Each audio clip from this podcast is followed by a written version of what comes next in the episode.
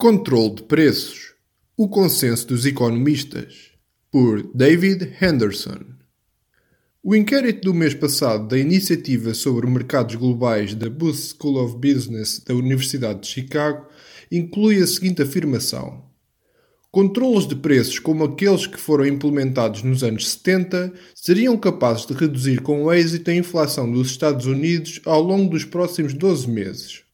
Aos 43 economistas inquiridos, todos eles associados a universidades de prestígio, é perguntado se discordam, se discordam profundamente, se concordam, se concordam profundamente ou então se não têm a certeza. É-lhes também dada a opção de dizerem que não têm opinião formada ou de não responderem.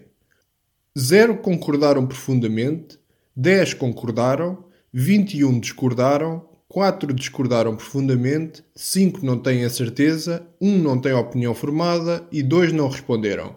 Assim, 25 dos 43 discordaram ou discordaram profundamente. Por que é que nem todos eles discordaram?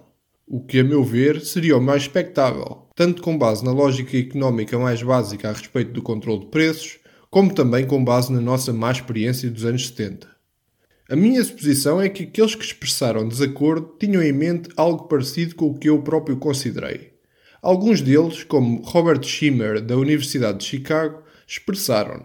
E muitos dos que expressaram acordo assinalaram que o valor da inflação reportada poderia baixar, mas que haveria problemas enormes.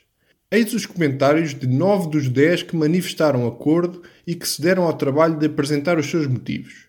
Daron Acemoglu, do MIT, disse Controles de preços, por definição, reduziriam o aumento de preços, mas gerariam muito provavelmente outras enormes distorções. David Auto, do MIT. Controles de preços podem naturalmente controlar preços, mas são uma péssima ideia.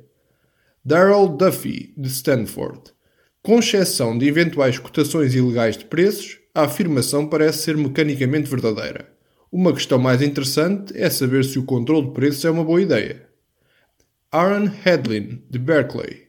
Os controles de preços conseguiriam reduzir temporariamente a inflação à custa de escassez e possivelmente nova inflação mais adiante. Oliver Hart, Prémio Nobel, de Harvard. Poderiam reduzir a inflação, mas a consequência seria escassez e racionamento. Kenneth Jude, de Stanford. Sim, poderiam reduzir a inflação no curto prazo, mas apenas temporariamente, tal como aconteceu com os controles de 1971 demasiada criação de dinheiro. Eric Maskin, Prémio Nobel, de Harvard. Imagino que o controle de preços conseguisse conter a inflação, mas isso não significa que tais controles sejam uma boa ideia. José Schenkman, de Columbia University. Poderiam reduzir a inflação medida, mas gerariam ineficiências e levariam a inflação ainda mais elevada quando os controles fossem levantados. Veja-se os Estados Unidos em 1974. Richard Schmalensee, do MIT. Ao longo de 12 meses, provavelmente, mas com custos significativos. Note-se que todos os nove afirmam, basicamente, que o controle de preços é uma má ideia. A única pessoa que manifestou acordo, mas não especificou os seus motivos, foi Amy Finkelstein, do MIT. Quatro dos cinco que manifestaram incerteza indicaram os problemas que são tipicamente apontados por aqueles que criticam os controles de preços. Robert Hall, de Stanford, disse: Alguns analistas consideram que a elevada inflação de 1974 foi o resultado dos controles anteriores, o que indicia alguns dos efeitos dos controles. William Nordhaus, Prémio Nobel, da Universidade de Yale. Talvez pudessem reduzir a inflação no curto prazo, como nos anos 70.